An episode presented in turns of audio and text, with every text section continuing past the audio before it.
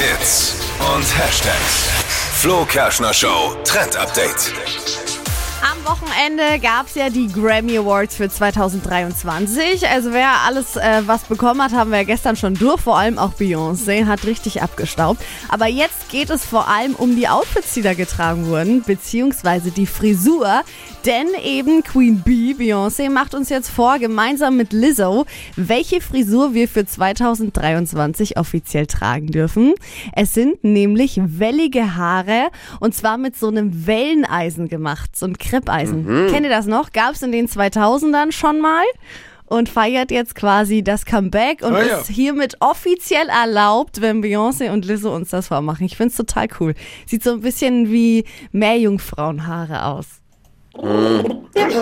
Ja, gut. Ja, Haartrend. Schöner Trend. Hallo? Bisschen mehr Begeisterung. Das Warum könnt ihr jetzt nicht? schön erzählen heute der Frau, der besten Freundin. Hey. Welleneisen ist jetzt wieder in. Ist auch ein tolles Valentinstagsgeschenk. Ja, Welleneisen. stimmt. Warum nicht? Ich schreibe es mir gleich auf.